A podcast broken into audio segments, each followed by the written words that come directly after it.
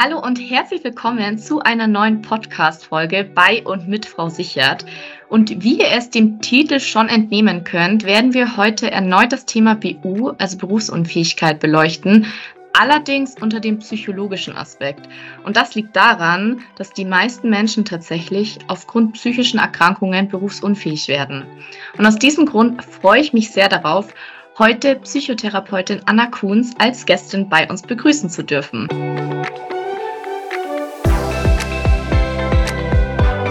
Hi Anna, schön, dass du heute bei uns bist. Hallo Luisa, danke für die Einladung. Sehr gerne. Anna, was sind jetzt genau deine Berührungspunkte als psychologische Psychotherapeutin mit der Berufsunfähigkeitsversicherung? Also das ist jetzt was ganz Schönes. Ich habe tatsächlich jetzt die Berührungspunkte zu der Berufsunfähigkeitsversicherung von beiden Seiten. Also einmal in der ähm, auf der klinischen Seite, also in meiner Praxis, begleite ich Menschen teilweise leider auch ähm, in die Berufsunfähigkeitsleistung, aber ähm, arbeite auch für einen Versicherer, also jetzt für die bayerische, gerade im ganz speziellen, und äh, unterstütze da in der Einschätzung von dem ähm, von Risikovoranfragen für Berufsunfähigkeitsversicherung. Und äh, wir hoffen, damit mehr Menschen inkludieren zu können, die vielleicht vorab mal psychische Beschwerden hatten und ähm, früher einfach mal pauschal abgelehnt worden sind. Und das wollen wir verändern. Und was wären denn jetzt so klassische psychische Erkrankungen, die dazu führen können, dass jemand berufsunfähig wird? Mhm. Also das Wort klassisch finde ich ganz schön, weil es nochmal irgendwie so hervorhebt, dass vielleicht ein Konsens in der Gesellschaft schon herrscht, dass es vielleicht hier eine Erkrankung gibt, die dahin führt in die Berufsunfähigkeit. Und ähm, tatsächlich gibt es keine Geschichte, die der anderen komplett gleicht. Also alle mhm. bisher, die ich begleitet habe, ähm, haben ganz unterschiedliche Beschwerdebilder auch mitgebracht. Ja? Also von ähm, schweren Depressionen hin zu Schmerzstörungen, die so chronifiziert waren. Und meistens ging das Hand in Hand mit körperlichen Beschwerden weshalb ich auch manchmal etwas kritisch auf die Statistik schaue, dass 30 Prozent der Leistungsfälle in den Psychebereich fallen.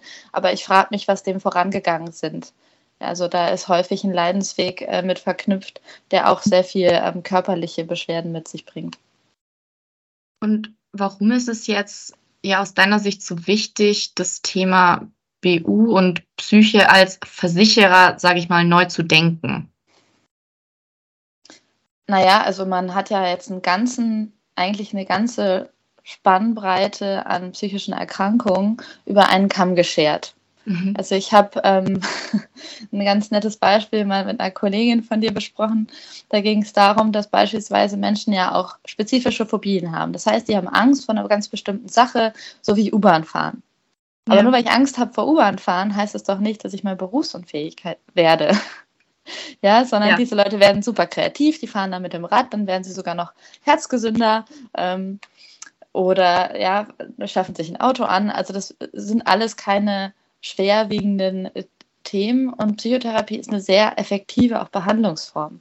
Mhm. Ähm, sowas wie Panikstörungen sind sehr nachhaltig und auch sehr schnell zu beheben mit einer Psychotherapie. Und solche Menschen sollten von Versicherern jetzt nicht einfach ähm, überschaut werden, übergangen werden in diesem Versicherungsprodukt. Ähm, des Weiteren gibt es ja auch viele Statistiken, die zeigen, dass die deutsche Bevölkerung, also 27,8 Prozent, das ist glaube ich jetzt so die magische Zahl, sind also ist ein Deutscher betroffen von ähm, psychischen Erkrankungen. Das heißt, jeder vierte Deutsche wird mal ähm, psychisch krank oder wird man eine Diagnose erfüllen. Und ähm, wenn wir die jetzt alle ausschließen, dann ist der Markt bald leer von Menschen, die man einschließen kann. Okay. Und was ist dann konkret deine Rolle als Beraterin bei Versicherungen eben? Ähm, also ich zum einen schule ich so die Risikoprüfer ähm, noch ein bisschen sensibilisierter äh, auf die Diagnosen einzugehen. Also wir prüfen wirklich dann auch jeden Fall individuell. Mhm. Ähm, also die werden geschult, was der Unterschied zwischen Zwangsstörung, zwanghafter Persönlichkeitsstörung ist zum Beispiel oder was eher so organisch bedingte psychische Beschwerden sind, die tatsächlich sehr schwer ähm, zu behandeln sind oder welche, die sehr effektiv zu behandeln sind mit Psychotherapie und welche auch ähm, langfristig einfach sehr viel stabiler sind dann nach einer Behandlung und die man sehr gut auch einschließen kann und denen man das Berufsunfähigkeitsprodukt anbieten kann. Okay, und ähm, Gibt es irgendwie einen Unterschied, ob mehr junge oder ältere Menschen an psychischen Erkrankungen leiden? Äh, tatsächlich nicht. Nur eben äh, welche Erkrankungsarten. Also bei jungen Menschen, also gerade bei jetzt Teenies sind eher so Essstörungen verbreitet. Mhm. Ähm, die Depressionen halten auch langsam Einzug, auch in die jüngeren Generationen.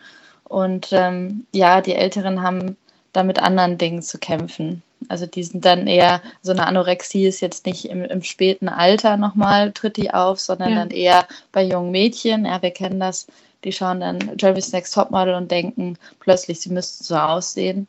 Ja. Ähm, was sehr schade ist, bei den Jungs ist es eher, dass sie ähm, eine Tendenz zum Adipositas haben. Mhm. Und ähm, Ältere verfallen eher in einer Depression, auch wegen der ganzen Hormonschwankungen, beispielsweise bei Frauen in der Menopause oder mhm. Schilddrüsenproblemen, genau. Also dann kann man schon durchaus sagen, dass es hier auch geschlechterspezifische Unterschiede gibt. Ein wenig, ja.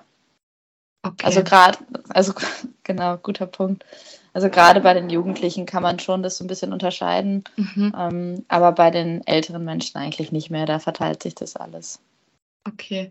Und ähm, gibt es bestimmte Berufsgruppen dann, die es tatsächlich äh, sehr häufig trifft?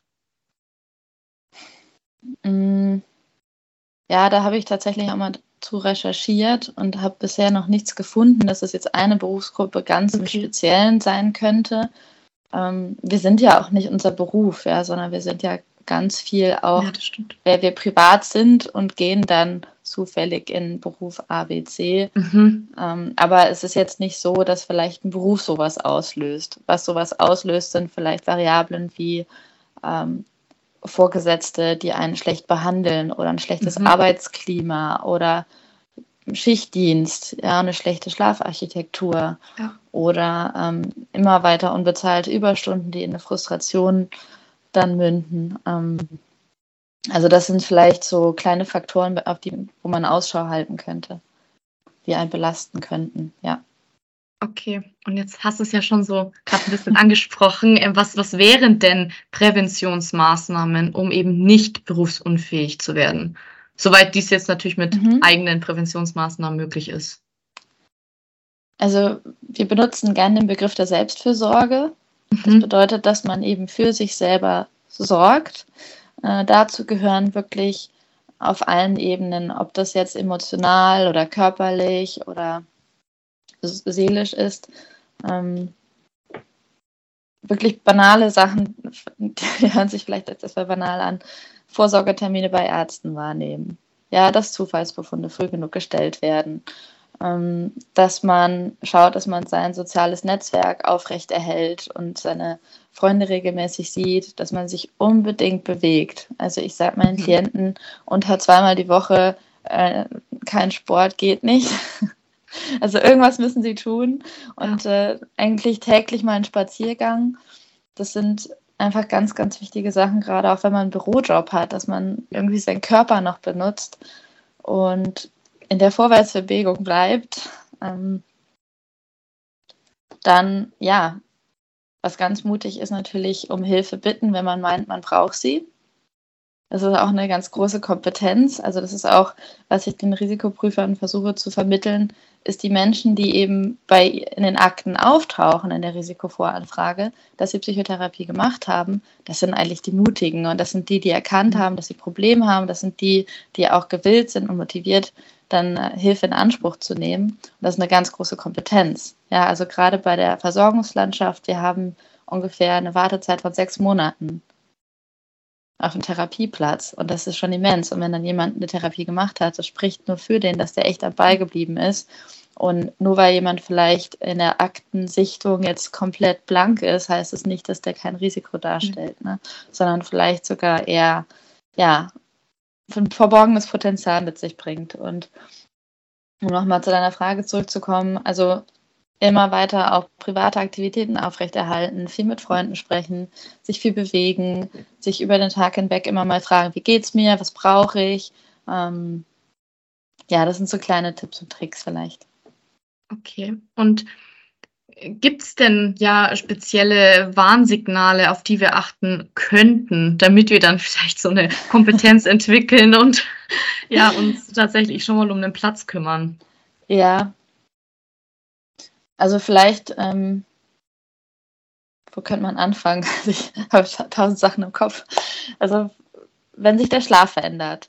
Ja, mhm. wenn wir viel mehr schlafen oder viel weniger, also wenn wir plötzlich Schlafstörungen entwickeln, das kann von Einschlafstörungen zu Durchschlafstörungen oder frühmorgendliches Erwachen. Das sind Warnsignale. Äh, wenn wir uns die ganze Zeit irgendwie so ähm, total aufgeregt fühlen und wir haben die ganze Zeit so Bauchgrummeln oder müssen sogar vielleicht häufiger auf Toilette, weil wir so angespannt sind. Ähm, wenn wir keine Lust mehr haben, unsere Freunde und Familie zu sehen oder generell auf Dinge, die uns früher total Spaß gemacht haben. Ähm, wenn wir vielleicht auch so dauererschöpft sind. Andere, die bekommen eben Angstzustände, wenn sie sich dann mal ins Bett legen und nicht ins Instagram schauen. Aber das wäre auch so ein Warnsignal. Immer wenn man vielleicht was fühlt und schnell zu Instagram greift und rumscrollt, weil man diesem Gefühl so ausweichen will. Mhm. Ähm, das ist was, da sollte man darauf achten, dass man nicht zu viel wegdrückt, weil irgendwann ja. kommt es dann doppelt und dreifach wieder.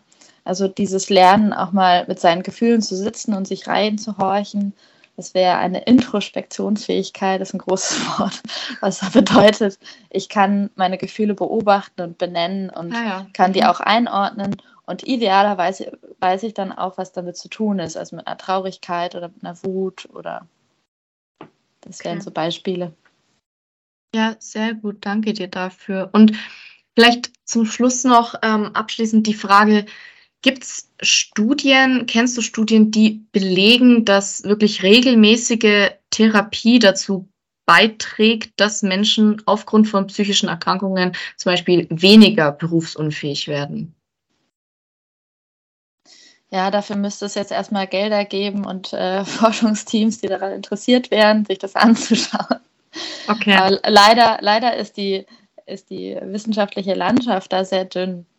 Also ich habe schon ähm, relativ viel immer wieder recherchiert, aber die Artikel dazu ähm, sind sehr alt oder beziehen sich eben auf andere Länder. Also mhm. die Skandinavier, die schauen da ein bisschen intensiver rein als wir. Mhm.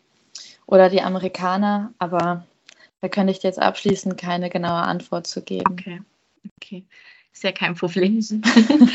Ähm, hast du dann vielleicht irgendwie abschließend noch ein paar Worte an unsere Zuhörerinnen, die du gern loswerden wollen würdest? Hm. Das ist jetzt ein breites Feld.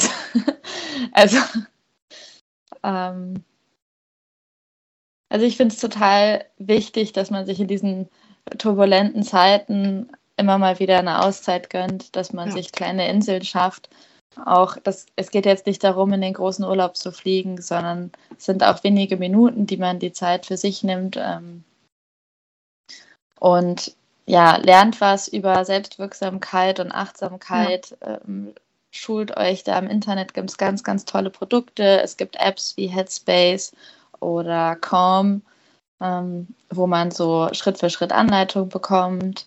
Also ich glaube, bei Netflix, für alle, die es haben, ist, äh, glaube ich, auch immer wieder mal von Headspace was nachzusehen. Und ja, werdet, lernt euch einfach immer weiter besser kennen und werdet nicht müde, das zu tun. Cool. Ja, das sind doch gute abschließende Worte. Vielen Dank, Anna, für, ähm, für deine Zeit und für deine ja, Einblicke heute. Ähm, total spannend und ich bin mir ziemlich sicher, dass ja unsere Zuhörerinnen da ganz viel draus mitnehmen konnten.